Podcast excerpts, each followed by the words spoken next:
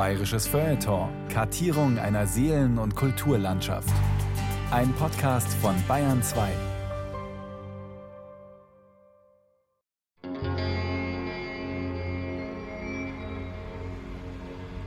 Ein sonnig windiger Frühlingsvormittag im März in Planegg, südwestlich von München.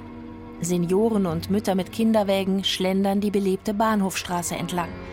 Elmar Wepper steigt, von Fans unbehelligt, aus einem unauffälligen schwarzen Auto. Ein paar zügige Schritte und dann steht er auch schon da. Wie geht's? fragt er, als würde man sich zumindest flüchtig kennen. Aber es passt schon irgendwie. Man kennt ihn ja. Er ist seit Jahrzehnten ganz selbstverständlich da. Elmar Wepper zu treffen, ist ein wenig wie einem dieser Menschen zu begegnen, die einem immer mal wieder mehr oder weniger zufällig über den Weg laufen. So vertraut ist dieses Gesicht, der Cowboygang, die ganze physische Erscheinung. Das Stämmige, Kantige, Sanfte. Wepper hat seinen Lieblingsitaliener als Treffpunkt vorgeschlagen. Er geht schon seit 20 Jahren dorthin – so wie er vieles in seinem Leben mit großer Beständigkeit und Treue tut. Buongiorno, Daniela. Buongiorno, hallo. Bescheid, gell? Wir wollen bei dir einen Tisch Ein Tisch reserviert, ja? genau. Ich habe es für Sie vorbereitet. Kommen Sie mit? Ja, super. Gut siehst du aus wie immer, ruft er der Kellnerin Daniela noch zu, ohne dass es auch nur einen Hauch anzüglich wirkt, und steuert den reservierten Tisch in einer Nische an. Es ist schon interessant. Wie oft hat man diesen Mann in Filmen und Serien gesehen, seinen Blick, seine Gesten, sein Spiel beobachtet. Eindringlich, ohne falsches Pathos, scheinbar lässig aus der Hüfte heraus. Elmar Wepper war der schneidige Helmut Heinl in Polizeiinspektion 1, einer von zwei Brüdern, einer von zwei Münchnern in Hamburg und natürlich der Sepp, Automechaniker und Local Hero in der Kultserie Irgendwie und sowieso. Tango, beste Zeit. Ja, lass mir mal Ruhe. Beste Zeit. Unsere. Beste Gegend. Unsere. Bestes Auto. Geht in 51. Beste Musik. Unsere. Bester Song. Jambalaya. Und also, brennen nicht Fuß ab. Wenn Schauspieler so erfolgreich in einem Genre sind, bleiben sie meistens dort hängen. Bei ihm kam es anders. 2008 feierte er sein Kinodebüt Kirschblüten Hanami von Doris Dörrie. Er war schon 63 und galt mit einem Mal als Charakterdarsteller. Das amüsiert ihn bis heute, hat er sich selbst und seinen Beruf doch nie anders gesehen. Jede Rolle ein Charakter. Der Schauspieler Elmar Wepper. Ein bayerisches Feuilleton von Joanna Ortmann. Oh, danke schön. Das tut uns jetzt gut. Ein Cappuccino. Vielen lieben Dank. So, grazie. Er sitzt kaum und fängt geradewegs an zu philosophieren. Über die seltsamen kleinen Weichen, die das Leben so stellt. In seinem Fall dieser markante Wendepunkt in einer beständig dahinfließenden Karriere. Für welche Altersrolle er wohl sonst bekannt geworden wäre, hätte ihn nicht 2007 Doris Dörrie mit diesem besonderen Drehbuch überrascht? Vielleicht als der, der neben Alfons Schubeck die Zwiebeln schneidet und ab und zu seinen Senf respektive seinen Smoothie dazu gibt? Jetzt pass auf, da haben wir wunderschöne Himbeeren. Das tue ich jetzt alles weil das muss ja dann ja, zwangsläufig. Äh, püriert werden. Dann haben wir Erdbeeren. Dann haben wir einen Joghurt. Da steht ein bisschen Milch daher. Milch. Er lacht und muss zugeben, dass er selbst zwei Jahre nach dem offiziellen Ende der Kochshow mit Schubeck noch häufig darauf angesprochen wird. Was der Erfolg dieser Serie war, dass wir uns gegenseitig nichts genommen haben.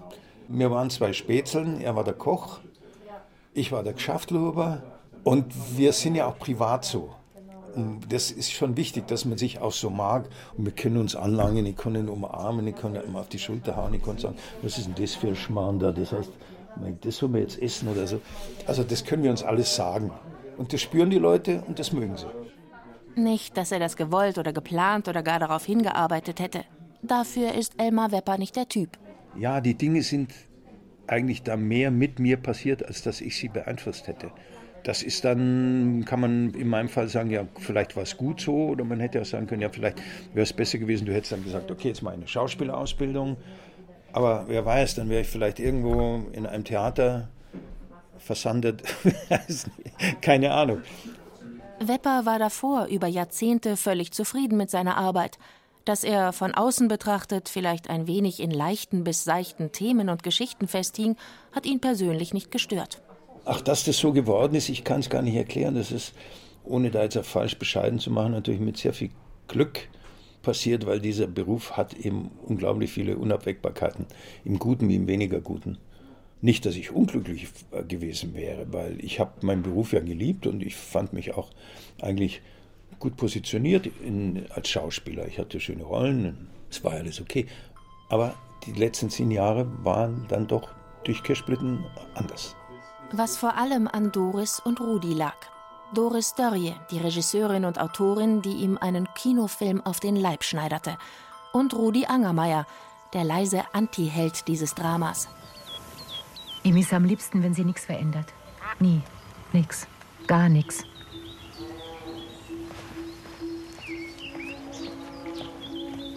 Jeden Tag nimmt er einen Zug um 7.28 Uhr nach Weilheim.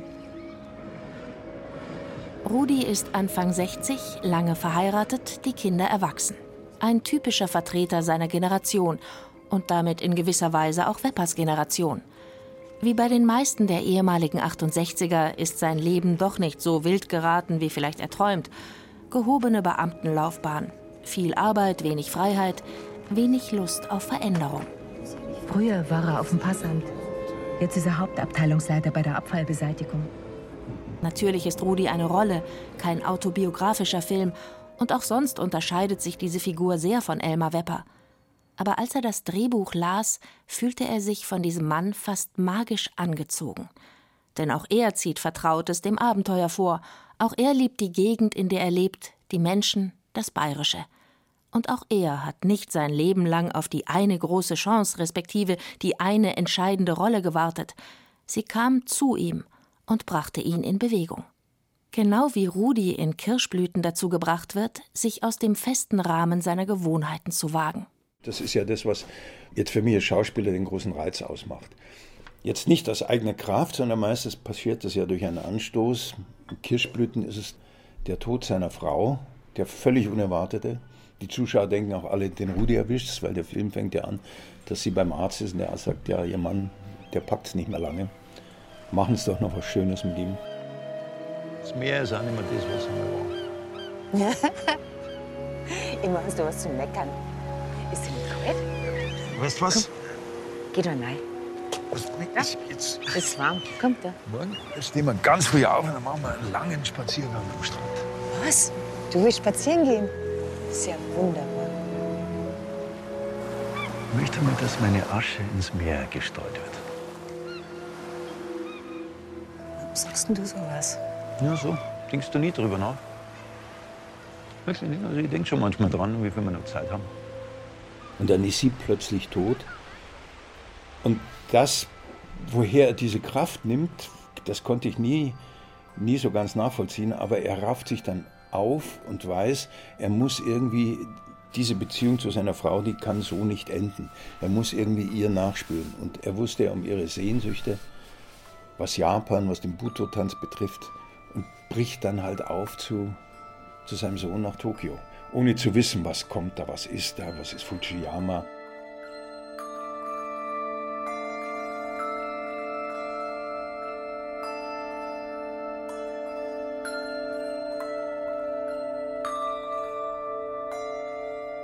Und ich habe mich dann auch in Vorbereitung, was den Japan-Teil betrifft, ich wusste natürlich schon aus dem Drehbuch, was passiert.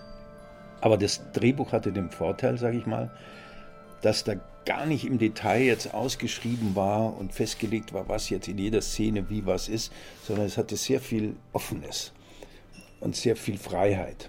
Die Doris Dörrie wollte das so. Also ich bin dahin wie der Rudi quasi, wie so ein Bayer, der ja im Allgäu da steht und sagt, Meter Fuji, das ist auch bloß ein Berg, so ungefähr. Hören wir da auf mit Japan, was ist in Japan? Und dann habe ich mir dieses Tokio und dieses Japan auch so aufgenommen. So etwas naiv, ja aber auch in sicherer Begleitung der Japan-Expertin Doris Dörrie. Wepper hatte sie bereits einige Jahre zuvor kennengelernt. Er spielte 2005 eine kleine Rolle in ihrem Film Der Fischer und seine Frau. Sie fragte ihn damals so nebenbei, ob er sich denn vorstellen könnte, mit ihr auf eine Abenteuerreise zu gehen, im übertragenen wie im wortwörtlichen Sinn. Er sagte ja und vergaß die Sache schnell wieder. Zwei Jahre später stand er am Fuji. Die Doris hat eben eine Art, sie ist ja keine Regisseurin, die dezidiert genau alles festlegt. Das sieht man schon daran, dass sie eigentlich auch eher mit einem kleinen Team dreht. Die braucht Freiheit. Und sie sagt, bei ihr ist es so eine Schere, das hat sie mal gesagt, dass links die eine Hälfte von der Schere, das ist das, was sie genau eigentlich weiß, was sie haben will irgendwie. Und rechts weiß es gar nicht, das ist die große Freiheit. Und in diesem Raum ergibt sich für sie das Drehen. Und so ist sie. Wir haben relativ wenig darüber gesprochen, wie ich jetzt was spielen soll oder, sondern wir haben ja über private Dinge geredet, über den Tod, über Verlust, über, über Ängste. Und das sammelt man dann als Schauspieler. Und dann weiß man schon, was mit der Figur jetzt da passiert in Tokio und warum der so ist, woher er eine Kraft nimmt noch oder warum es den jetzt gerade völlig zerbröselt. Wepper verkörpert ihn sehr, sehr anrührend, subtil und gleichzeitig mit einer überwältigenden Offenheit und balanciert dabei auf dem schmalen Grat zwischen Kitsch und Kunst, wenn Rudi etwa die Kleider seiner verstorbenen Frau am eigenen Leib trägt. Das passiert dann. Und dann passiert es irgendwie richtig. Oder es passiert nicht. Und da muss ich sagen, die Japaner sind ja wirklich ein, ein, ein ich meine das jetzt positiv, ein durchgeknalltes Volk irgendwie. Wir haben da am Fuji gedreht und ich hatte diesen, so meinen Mantel an. Drunter kam so ein Frauenrock vor und oben so eine, so eine Bluse hatte ich da an als Test. Die haben wir aber dann nicht gebraucht beim Spielen. Mit so einem bayerischen Trachtenhut und dem Rock. Und da kamen zwei so, so japanische Mädels, so Touristinnen. Oh, how you look cute, you're crazy, crazy. Und haben dann gefragt, wo man das kaufen kann. Das ist so geil, das wollen die auch haben. Für ihren Freund. Die haben gar nicht mitgekriegt, dass wir da einen Film drehen. Solche Dinge helfen ihm. Ebenso die Tatsache, dass er sich einer völlig fremden Kultur annähern musste. In dem Fall dem japanischen Buto-Tanz, dem Tanz der Finsternis. Die Maske, die er dabei trug, das weiß geschminkte Gesicht, die schwarz umschatteten Augen, der knallrote Mund, sie verdichteten in ihm die Möglichkeiten, das auszudrücken, was in einem Menschen vor sich geht, der kurz vor dem Tod steht.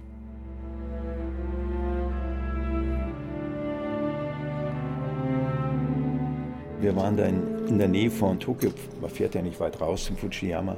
Das war eiskalt, ich war erkältet, die Hannelore war ganz schlecht drauf und dann hieß es plötzlich, wir drehen das morgen, wenn man den Fuji sieht. Und es war der dritte Drehtag. Das war insofern äh, schwierig, weil wir wussten gar nicht, wie ist der Film vorher. Und das ist fast die Schlussszene vom Film. Wie weit ist, ist der Zuschauer überhaupt belastbar, was Emotionen betrifft? Und das dann zu spielen irgendwie, und vielleicht ist es so, dass der Zuschauer schon eine halbe Stunde lang auf seinem Kinosessel rumrutscht und auf die Uhr schaut und denkt, wann hört denn der Schmarrn endlich auf? Man, man, wirklich, man wusste es nicht. Und dann haben wir das gedreht bei dieser Kälte, wir waren alle zu mit einem Kassettenrekorder und er spielte diese eigenartige Melodie. Und dann haben wir da Buto getanzt, ohne groß eine Choreografie einstudiert zu haben. Und es hat uns alle einfach ergriffen, hat uns alle ergriffen. Wir waren ja, wir wussten gar nicht, was los war. Und dann war es das. Und dann sind wir wieder ins Hotel zurückgefahren. Und dann hat eigentlich keiner drüber gesagt, hey, das war gut oder irgendwie, oder hm, das könnte was werden. So. Aber alle waren wir zutiefst betroffen, ja, und berührend, ja, ganz seltsam. Dem Publikum bei der Premiere von Kirschblüten auf der Berlinale 2008 ging es ähnlich. Der zarten Durchlässigkeit von Elmar Wepper als Rudi konnte sich kaum einer entziehen. Der brillante Hauptdarsteller bekam den deutschen und den bayerischen Filmpreis und die späte Anerkennung des Feuilletons. Sah er sich selbst danach auch anders? Jetzt nicht vielleicht so mit der, so äh, vorher war ich kein guter Schauspieler und habe es dann durch den Film irgendwie begriffen, wie es geht. Das nicht, aber der Film hat doch viel bei mir bewegt. Sage ich mal auch von außen, also so eine so eine veränderte Wahrnehmung innerhalb der Branche habe ich schon gespürt, auch vielleicht bei den Kollegen. Ach so, also nicht nur die schönsten Jahre und zwar München und Hamburg. Aber es hat, hat schon etwas verändert, das ist, das ist ganz klar. Und die, die Fragezeichen, die sich jetzt bei jeder neuen Aufgabe und Rolle ergeben und auch gewisse Unsicherheiten, die habe ich natürlich immer noch.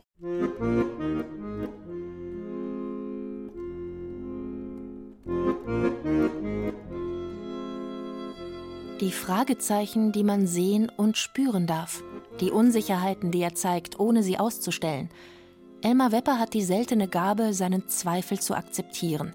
Ja, er umarmt ihn, er schöpft aus ihm. Das ist eine seiner größten Stärken als Schauspieler. Er scheint sich in jedem Moment darüber im Klaren zu sein, dass dieser Beruf schwer ist und es auch ein Leben lang bleibt. Dass er einem wieder und wieder abfordert, zu erkennen und zu entscheiden, was man kann und, für ihn noch wichtiger, was nicht.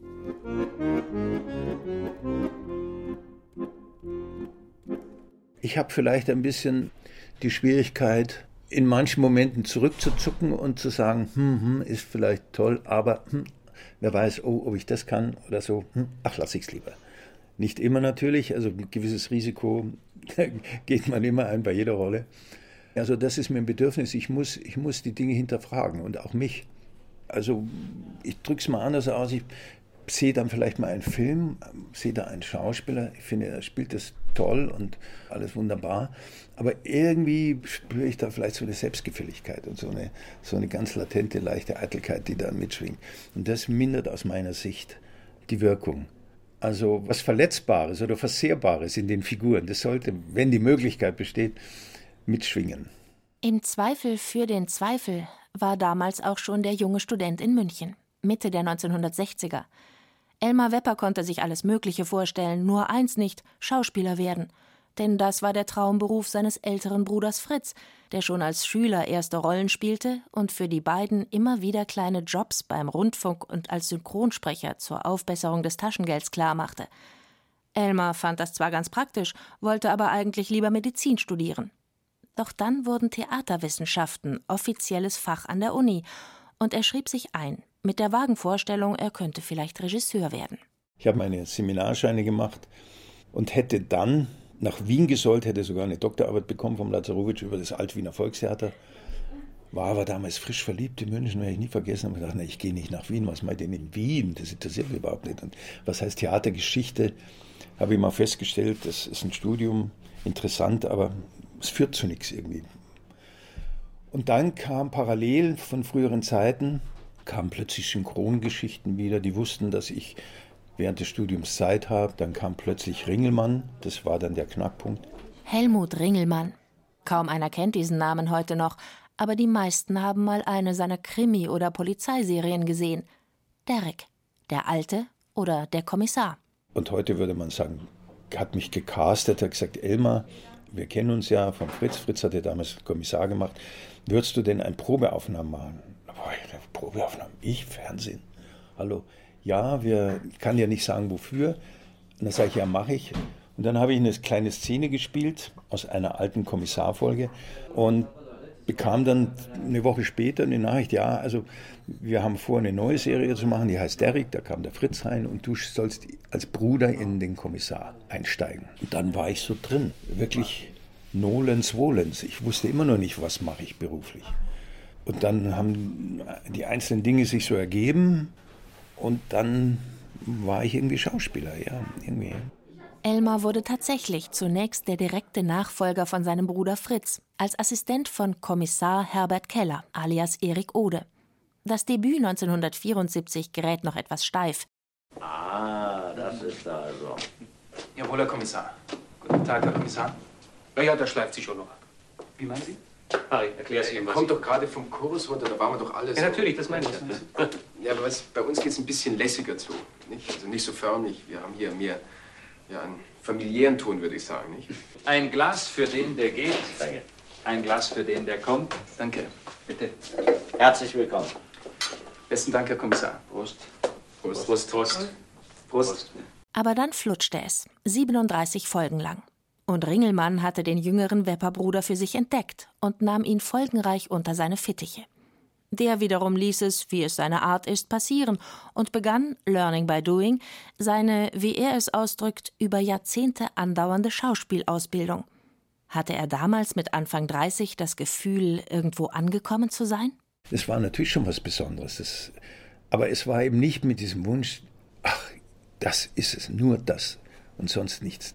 Und ich sage mal, die Distanz, die ich da über die Jahre immer hatte zum, zum Beruf, die war für mich auch ganz gut und ganz hilfreich, weil das hat mich auch dann, ich sage mal, vor gewissen Dingen, wenn sie nicht so geworden sind, geschützt und bewahrt. Ja. Und ich bin eben auch nicht getrieben worden, jetzt irgendwie Karriere machen zu wollen oder dahin zu müssen.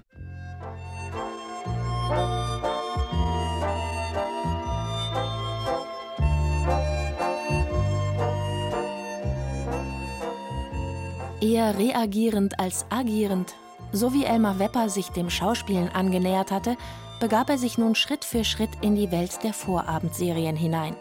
Ein nostalgisch anmutender Kosmos, noch Lichtjahre entfernt vom allzeit verfügbaren Streaming heute. In den 1980ern und 90ern war der Fernseher im Wohnzimmer der familiäre Fixpunkt zum Serienschauen. Hey, hallo, was machen Sie da? Gehört der Wagen Ihnen? Ja, warum? Vom Parkverbot halten Sie nichts. Ach so. Dann kommen Sie doch bitte schön runter mit den Wagenpapiere. Ja, die Erkennbarkeit fürs Publikum entsteht natürlich im starken Maße bei einer Serie. Polizeiinspektion, als wir angefangen haben, ich weiß es, war mein Sohn ist in der ersten Staffel geboren vor 40 Jahren. Das ist 40 Jahre her, das ging halt über 10 Jahre und da werde ich heute noch angesprochen. Guten Tag. Grüß Gott. Geht es wissen schon, dass ich Ihnen da jetzt eine Verwarnung geben muss? Das Parkverbot ist ganz neu, da muss man sich erst dran gewöhnen. Richtig, man muss sich immer erst an alles gewöhnen. Deswegen kriegen Sie auch die Verwarnung. Damit es ein bisschen schneller geht. Das Gewöhnung. Meinen Sie nicht? Aber eine halbe Warnung bloß bitteschön. Eine halbe? Ja, das Auto steht doch bloß zur Hälfte auf der Fahrbahn. Mit der anderen steht es doch am Trottoir, oder nicht? Gleich in der ersten Folge hatte der scharfsichtige Produzent Ringelmann Elmar Wepper und Uschi Glas aufeinandertreffen lassen, als Helmut Heinl und Ilona, später ebenfalls Heinl. Wenn man sich heute mal wieder ein paar Folgen anschaut, mutet das wie eine radikale Entschleunigungskur an. Wellness TV. Sehr entspannend eigentlich. Szenen, die sich minutenlang entspinnen dürfen, die atmen und den Schauspielern Raum geben. Lässige, langsame Dialoge, wie hier, als Helmut Ilona beim Falschparken erwischt und seine Chance ergreift. Sie haben das Auto unverschlossen geparkt und noch dazu die Papiere im Handschuhfach aufbewahrt. Wissen Sie, was das ist? Aufforderung zum Diebstahl. Ja, es gibt eine zweite Verwarnung. Wollen Sie mich schikanieren? Die sind ja langweilig. Haben sonst nichts zu tun. Stimmt. Im Augenblick nicht. Dann grinsen Sie doch wenigstens nicht so blöd dabei. Sechs, jetzt hab ich schon wieder einen Fehler reingebracht. Dass ich grins, das dürfen Sie sagen, das stimmt sogar. Ich grins, weil Sie so nett sind. Aber dass ich blöd grins, das dürfen Sie nicht sagen. Das wäre nämlich eine Beamtenbeleidigung. Das wollen Sie doch nicht, oder? Die beiden Turteltauben werden für die nächsten 15 Jahre das Traumpaar im deutschen Fernsehen bleiben. Und auch der Chef der Polizeiinspektion 1, Walter Sedelmeier, der nicht gerade sehr wandlungsfähig, aber eben unverkennbar sedelmeierisch den Kommissar Schöninger gibt, bekommt eine wichtige Aufgabe. Er wird zum Mentor und inoffiziellen Schauspiellehrer des damals 33-jährigen Elmar Wepper. Er hat ja die Freiheit, seine Figur umschreiben zu können, Dialoge ändern zu können. Und er hat in diese Serie Polizeiinspektion so eine banale Ebene fest eingebaut. Also wenn dann ein Verhör war, irgendwie kam eine Frau, die sagte, Herr Kommissar, mein Fahrrad ist gestohlen worden. Dann stand im, im Text, ja, wo haben Sie denn das hingestellt? Aha, und wann ist es Ihnen denn aufgefallen? Also, wo haben Sie das abgesperrt gehabt? Nein, nicht. Ja, das hätten Sie absperren müssen. Ja, so gut, ich nehme das auf. Es hat er aber aus dieser Szene gemacht, aha, wo haben Sie das hingestellt? In der Birkenhofenstraße der Birkenmei, da war, wissen Sie da, gibt es da noch dieses Ding, was die guten Weißwürste gibt. Achso, das wissen Sie nicht, das war ja vorher Zeit. Also sie haben es abgesperrt und dann steht er auf in der Szene, druckt dann rum in so einem Blumentopf. Sie haben es abgesperrt. Moskauer, äh, ja, sage mal, bist du denn wahnsinnig? Die vertrocknet ja, das ist ja, also entschuldigen Sie, das ist ja, schau mal, oh, da hängen die Dinge schon runter, ja. Moment, Sie haben es abgesperrt gehabt, ja? Mama? Nein, jetzt, ich bin gerade in einem Ding. Na, du kurzer nicht, nein. Nachher muss das salzen. Das Fleisch wird ja trocken. Nein, ich, ich möchte mich noch nochmal. Klick. Also er hat aus einem einfachen Verhör, das totlangweilig wäre, hat er einfach eine kleine Geschichte gemacht. Das hat dieser Figur eben so viel Farbe und so viel, ja, so viel Echtheit gegeben. Sedelmeier seinerseits mochte und förderte den jungen Wepper. Elmar, ich bin froh, dass es dich als Schauspieler gibt, sagte er einmal sogar öffentlich im Fernsehen, als die beiden zu Gast in der Abendschau waren. Das habe ich damals als fast noch beginnender Schauspieler, was das Fernsehen betrifft, als ganz großes Kompliment und Ehre empfunden. Und er hat äh, mich da auch ein bisschen durchgeführt und ein bisschen beschützt in dieser, in dieser Serie und, und hat mich da auch oft ins Vertrauen gezogen, weil er selber ja kein so einfacher Mensch war.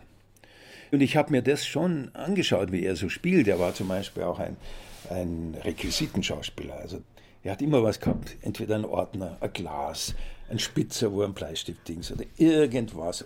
Er hat immer irgendwas gebraucht. Oder eben im Blumentopf dings oder, oder dann kam der Ding mit den Weißwürst. Der wollte ja immer Requisiten haben. Das war, das war der Walter. Der meint, das macht mir was aus. Und?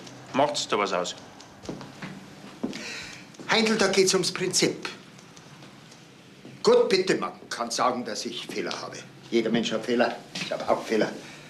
Aber er kann nicht hergehen und sagen, dass ich ein Spießer bin. Bin ich ein Spießer? Ja, ja weißt du, ich sehe das so.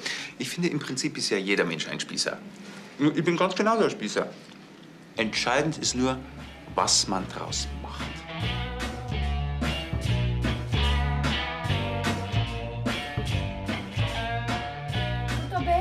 Alles Ja, in Ordnung? molto, molto, grazie. Darf ich Ja. Ihnen noch was bringen?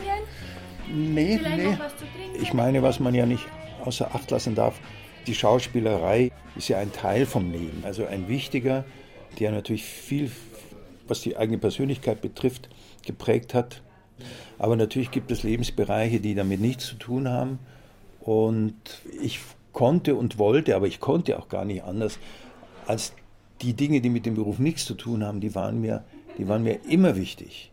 Weil ich auch gespürt habe, dass ich da eine, eine Kraft hole oder eine Entspannung hole oder mich regeneriere, eben nicht mit dem Beruf. Also ich brauche immer lange Phasen, wo ich eigentlich mit dem Beruf gar nicht groß in Kontakt treten will. Diese zeitweilige Kontaktsperre mit dem Schauspielerdasein nimmt Elmar Wepper äußerst ernst. Gerade in den letzten Jahren konnte man fast den Eindruck bekommen, dass er, je bekannter er wurde, desto sorgfältiger seine Rollen auswählte. Ein Privileg, das gerade in diesem Beruf, in dem ab einem gewissen Alter oft unbarmherzig eine Auslese vonstatten geht, nicht selbstverständlich ist. Dessen ist er sich wohl bewusst und nimmt sie sich trotzdem. Die Zeit fürs Nichtstun. Und was tut ein Elmar Wepper außer Cappuccino trinken, wenn er nichts tut? Tut er manchmal wirklich nichts, dann sitzt er im Garten und guckt seinem Hund zu, wie der so den Garten unsicher macht.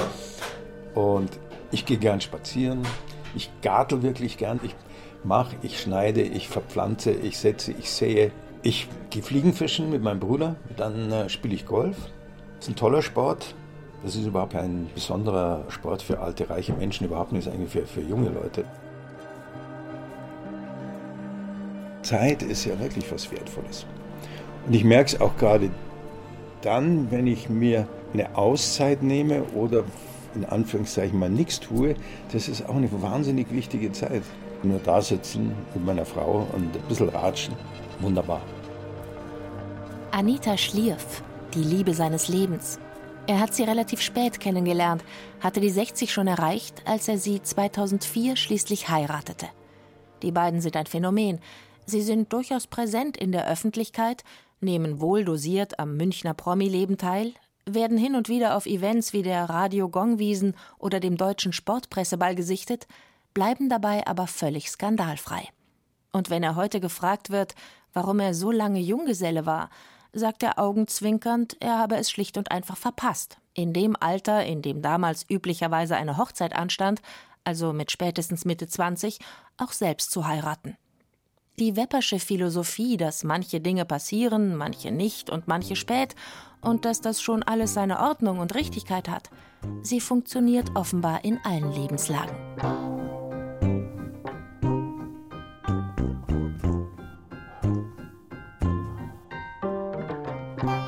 Durch und durch überzeugter und überzeugender Spätzünder war Elmar Wepper nämlich auch in der anarchischsten Serie seiner Karriere, Irgendwie und sowieso. entstanden 1986, aber Franz Xaver Bogner siedelte die Geschichte 1968 an, in Bayern auf dem Land. Lange Haare, Miniröcke und Hippie-Flair prallten auf erzkonservative Sturschädeligkeit. Was im wirklichen Leben damals bestimmt viele junge Menschen verzweifeln ließ, wurde im Fernsehen Kult. Wo ist denn der Gürtel? Was ist der Gürtel? Ja, der Gürtel halt. Du weißt schon, der mit dem Indianerzeig drauf. Ich weiß nichts von einem Indianergürtel. Oder dass du so einen haben sollst. Sollte nicht haben, den habe ich schon. Ja, wo ist er denn dann? Ja, darum frage ich ja. Ja, da drin wirst du ihn nicht finden. Das wisse ich ja dann, wenn er da drin war. Wepper war mit seinen 42 Jahren eigentlich schon einen Hauch zu alt, als er für zwölf bis heute legendäre Folgen mit viel Rotzigkeit und noch mehr Sexappeal den Automechaniker Sepp verkörperte. Einen ewigen Youngster, sozusagen die karge oberbayerische Ausgabe des 68er Rebellen, der sich heillos in die Barfrau Charlie verliebt, gespielt von Hannelore Elsner, die Wepper bei den Vorbereitungen zu Irgendwie und sowieso zum ersten von vielen weiteren Malen traf. Also ich schätze sie und mag sie wahnsinnig gern, weil sie ist so ein Vollblutmensch. Ja, die ist, die ist nicht abgeklärt. Man kann sich mit ihr unterhalten über diesen Beruf. Das ist total. Man kann sich über die Liebe unterhalten mit ihr. Da ist sie radikal total. Ist wirklich wunderbar. Und das ist nicht irgendwie eine Attitüde, sondern das ist sie. Das ist jetzt so eine Radikalität. Es tut mir leid. Entschuldige. Interessiert mich nicht. Was? Ich will nicht, dass du dich bei mir entschuldigst. Was willst du denn dann? Ich will, dass du zugibst, dass du Angst vorm Fliegen hast. Eine gotterbärmliche Scheißangst vorm Fliegen. Angst ist gar kein Ausdruck. Überhaupt kein Ausdruck nicht. Ich auch. Und da muss man sagen, der Franz Xaver Bogner, dem ich ja auch ein freundschaftliches Verhältnis habe, der hat es ja nicht erfunden, natürlich die Geschichten im Detail dann, aber er sagt, das habe ich eigentlich fast alles erlebt. Das hat er sich ja aus dem Herzen geschrieben, diese irgendwie sowieso Geschichten. Natürlich wirkt irgendwie und sowieso heute ein wenig aus der Zeit gefallen. Und doch hat diese Serie auch etwas Universalgültiges an sich, findet Elmar Wepper. Die Grundbedürfnisse sind immer da. Das ist gewisse Zukunftsangst, das ist eine Unsicherheit, was einen selber betrifft. Also diese Sehnsucht nach Liebe, diese Sehnsucht nach Freiheit und gleichzeitig aber Sicherheit und Gebundenheit, diese Unauflöslichkeit Familie und Ding, so dieses klassische Bild und gleichzeitig völlig frei leben zu können. Der Sepp, äh, das war ja so der, der Local Hero, weil in den Augen vom Sir und auch vom Effendi war der Sepp, der, der hat frei gelebt, der hat nur das gemacht, was er wollte. Aber man hat dann natürlich erfahren, dass der auch gefangen war in gewissen Ängsten und Zwängen.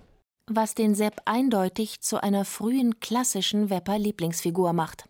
Der Franz hat uns ja, das war ganz witzig, ein Vierteljahr vor den Dreharbeiten hat er den Robert Kickenbach, die Oliver Pascal, den Otti Fischer und meine Wenigkeit auf eine Berghütte geordert. Und da wollte er uns so ein bisschen kennenlernen, wie wir so sind. Da wurde viel drüber geredet. Der Redakteur, äh, der Kraus, wollte, dass ich mir einen Stiftenkopf schneide. Der wollte so einen ganz harten, fast entfremdeten Typ, der auch in dem Dorf eigentlich gar keine Bleibeberechtigung hat, so ein Fremdkörper, dieser Automechaniker, der ja mit den Amerikanern verbandelt war.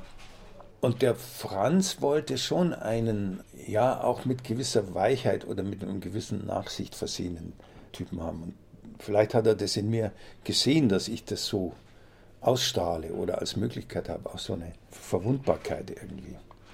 Das ist ja auch das Tolle an der Schauspielerei, dass man auch nicht nur das Recht hat als Schauspieler, sondern es gehört eigentlich primär auch zu einer Aufgabe, wenn man sich so eine Figur irgendwie erschließt, dass man sich da eingibt.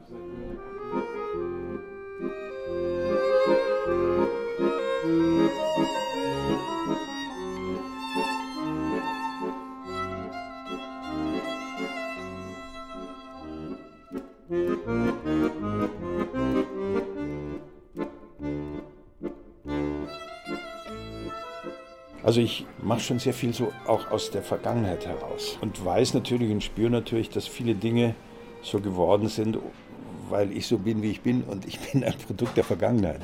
Das ist halt so. Was ich erfahren habe, meine, meine Ängste auch oder das nehme ich mit auch in das Heute. Und wenn ich nach vorne schaue, dann ist das natürlich auch ein Teil.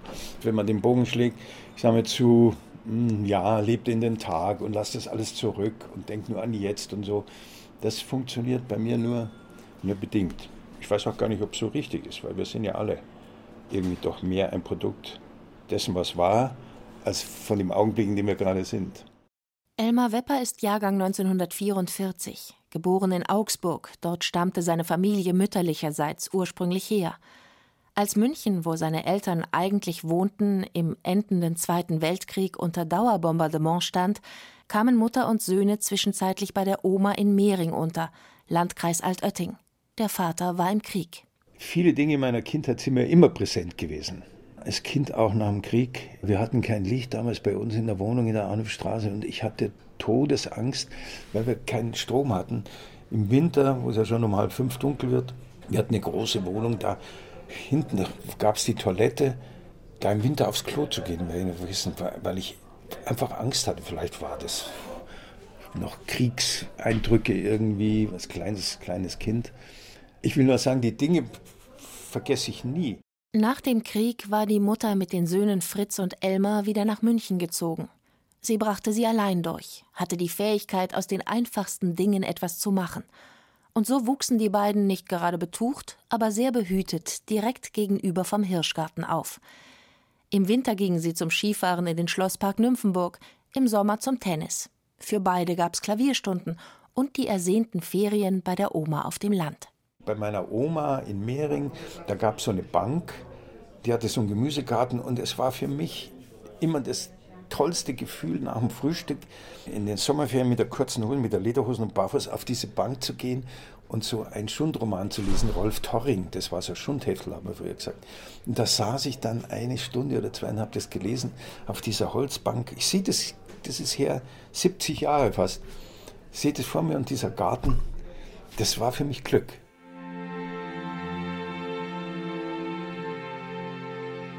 Der Vater kam nicht mehr zurück. Fritz und Elmar saßen oft im Aki-Kino, kurz für Aktualitätenkino, am Münchner Hauptbahnhof, um in den Wochenschauen mit den Berichten über freigelassene Kriegsheimkehrer nach ihm zu suchen. Er war nie dabei. Meine Mutter war, war meine Eltern. Der Fritz hat eigentlich relativ schnell so die Ersatzvaterrolle aufgegeben. Er ist drei Jahre älter. Er war schon in erster Linie, muss ich sagen, über all die Jahre der ältere Bruder mit allen Konsequenzen. Also als kleiner Bruder bist dein Leben lang der kleine Bruder. Und der ältere Bruder hat einfach in gewissen Dingen, das ist vielleicht auch biologisch so vorgesehen, einfach das Sagen und das letzte Wort irgendwie.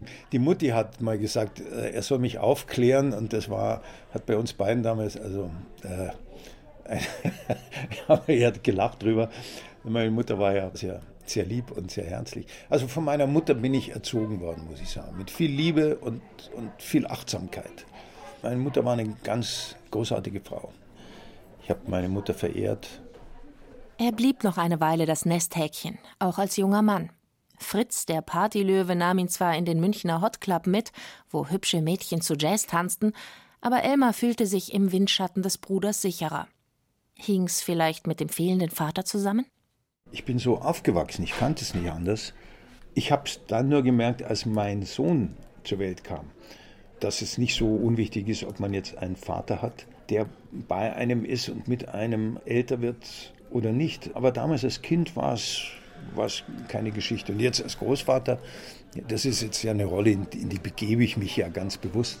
Das ist jetzt schön, da hat man ja nicht so die, die Erziehungsverantwortung und so. Da mögen sich, glaube ich, Großeltern und Enkel so, weil da kann man viele Sachen machen, dann muss ja wurscht, das hat keine Konsequenzen. Abgefahren. Was? Mit dieser Kiste bist du gerade geflogen. Ja. Und aus welcher Galaxie hat es dich hierher verschlagen, Außerirdischer? Ähm, vom Tegernsee. Ich suche das Schloss. Das Schloss? Weißt du vielleicht. Ja, los, komm, ich zeig's dir. Steig auf. Ja, du brauchst mich nicht hinbringen. Sag mir einfach. Ey, kein wo. Thema, ich komm eh dran vorbei. In Grüner wird's nicht, einem seiner jüngsten Filme, spielt der Hobbygärtner Elmar Wepper tatsächlich einen Gärtner. Wieder so ein in den Fallstricken des Lebens verhedderter Typ, in dessen abgekapseltem Inneren ein aufgeregtes Herz pocht, der kurz vor der Rente in sein kleines, klappriges Propellerflugzeug steigt und einfach durchstartet. Der sich traut, alt und radikal zu sein. Ja, einfach losgeflogen ist er, der Depp. Einfach so? Aber wohin? Ja, was weiß ich? Ja, nix dabei. Kein Geld, kein Handy. Was macht denn der schon wieder? Der spinnt doch. Durchgedreht ist er. Aber du weißt ja, er liebt er nicht so sehr wie sein Flugzeug. Als der Film 2018 in den Kinos anlief, suchten einige Journalisten für seinen Geschmack etwas zu explizit nach Parallelen im eigenen Leben. Er findet es unangemessen, wenn seine Person und Persönlichkeit mit den Rollen, die er spielt, zu sehr in Verbindung gebracht werden. Es gibt nur eine einzige Serie, die das zulässt. Interessanterweise die längste in seiner Karriere. Tu du mal meine Bratkartoffeln ein bisschen würzen. Nein, nicht würzen, anschauen. Ja, ich schau so, schön schauen sie aus. Ich muss halt ein bisschen umdrehen. Mal jetzt. Nein, ich muss ein bisschen Gas geben jetzt. Warte mal. So, muss ein bisschen auf mit der Temperatur.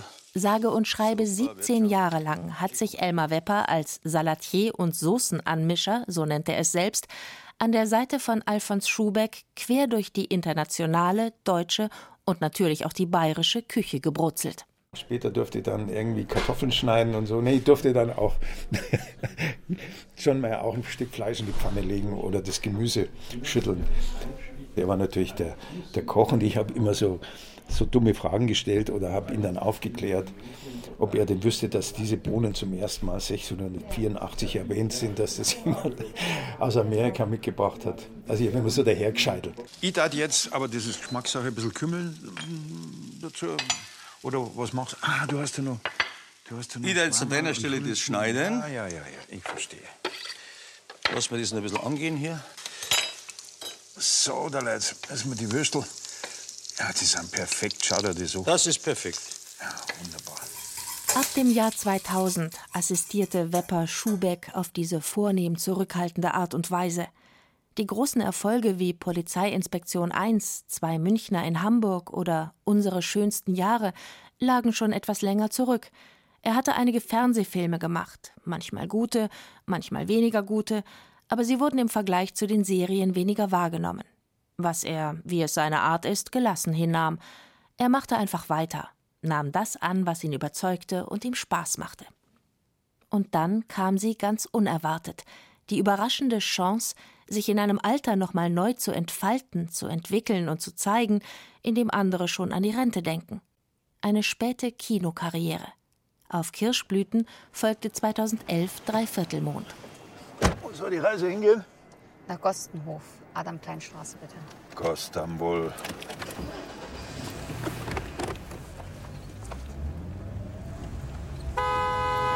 Ja, pass heute auf. Wepper in Höchstform. Als frustrierter, latent fremdenfeindlicher Taxifahrer.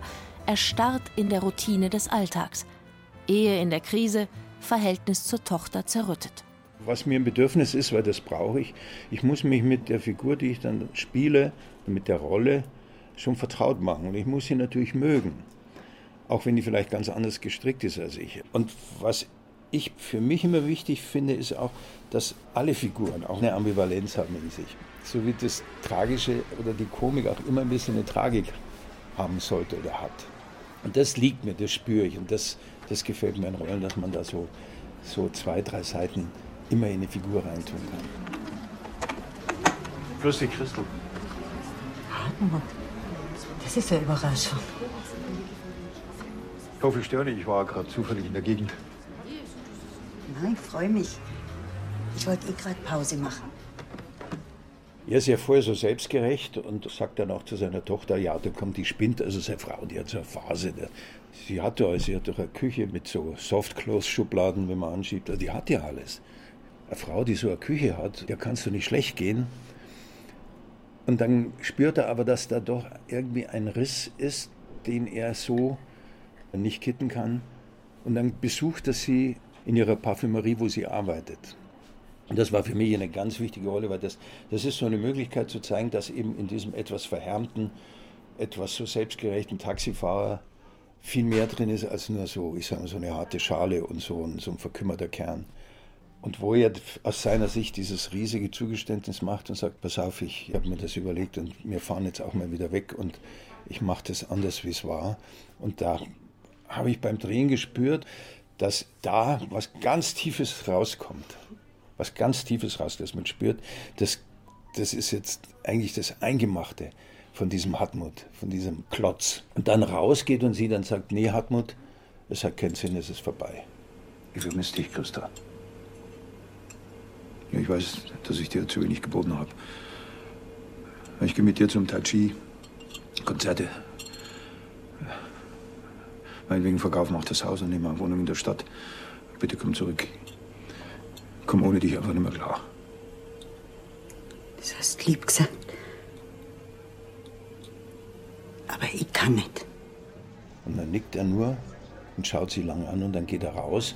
Und diesen Gang, das werde ich nie vergessen beim Drehen, der war für mich so, so, so wichtig, was die ganze Figur betrifft. Dann geht er raus und, und man merkt im Gesicht, dass er gar nicht weiß, was ist.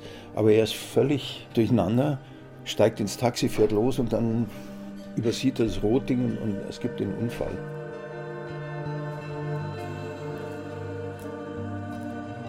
Also das finde ich toll, wenn, wenn man in einer Figur dann plötzlich eine Möglichkeit hat zu zeigen, dass wenn der sich aufmacht, dass da was ganz anderes drin ist als das Vermeintliche, das Äußere, was so im Drehbuch steht.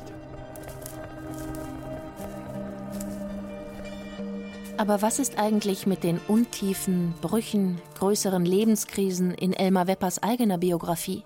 Gibt es die? Sind sie zu privat? Man gräbt vergeblich. Ich war eigentlich mit dem Schauspieler-Dasein, so wie ich es erlebt habe, wirklich sehr zufrieden. Ich rede mir das jetzt im Nachhinein nicht schön, das war so. Ich habe ja auch äh, über viele Jahre synchron gemacht, ein paar hundert Rollen gesprochen. Auch Mel Gibson, eigentlich fast alle Filme und, und alle möglichen Schauspielerserien gesprochen und, und, und.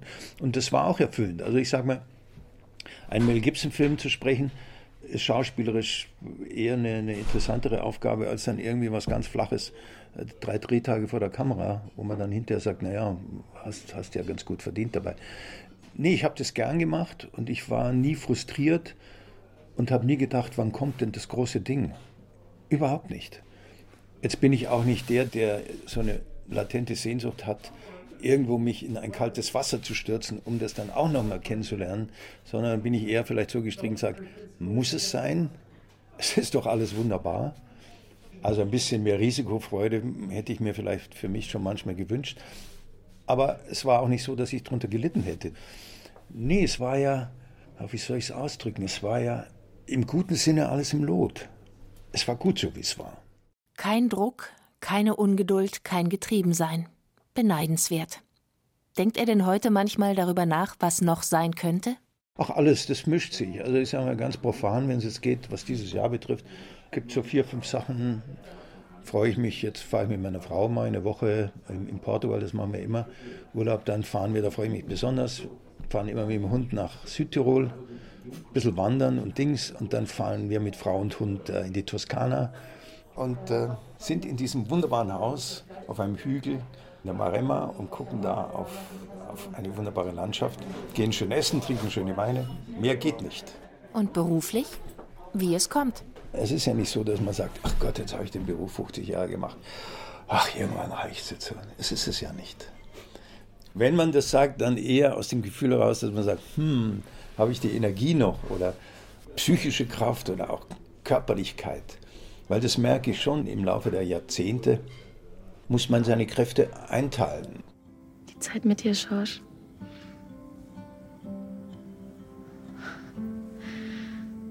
Das war die beste Zeit überhaupt. Du hast mir die Welt geschenkt. Ach. Doch.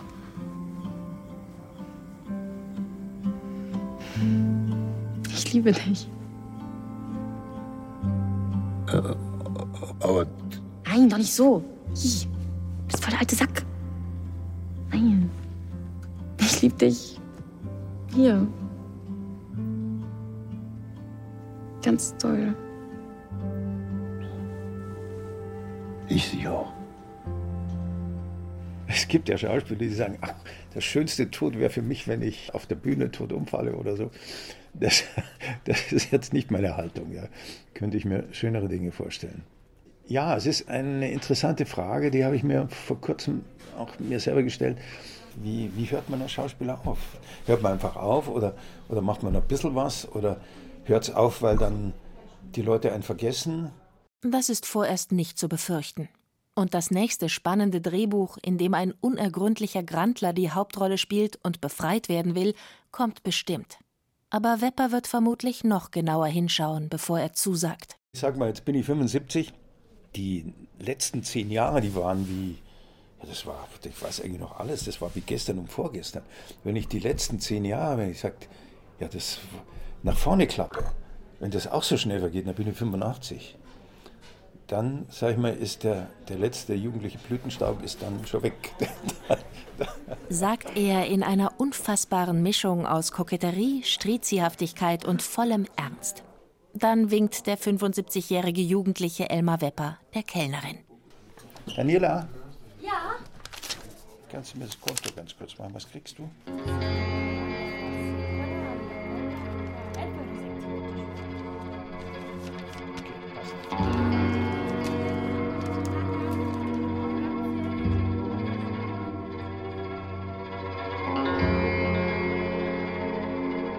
Jede Rolle ein Charakter. Der Schauspieler Elmar Wepper. Sie hörten ein bayerisches Feuilleton von Joanna Ortmann. Die Erzählerin war Caroline Ebner. Ton und Technik Susanne Herzig. Regie Joanna Ortmann. Redaktion Ulrich Klenner. Eine Produktion des Bayerischen Rundfunks 2019.